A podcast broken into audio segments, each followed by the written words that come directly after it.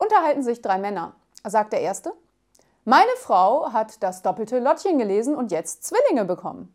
Antwortet der zweite, das ist doch gar nichts. Meine Frau hat Schneewittchen und die sieben Zwerge gelesen. Jetzt haben wir sieben Kinder. Erschrocken springt der Dritte im Bunde auf. Ich muss schnell nach Hause. Meine Frau liest gerade Alibaba und die 40 Räuber.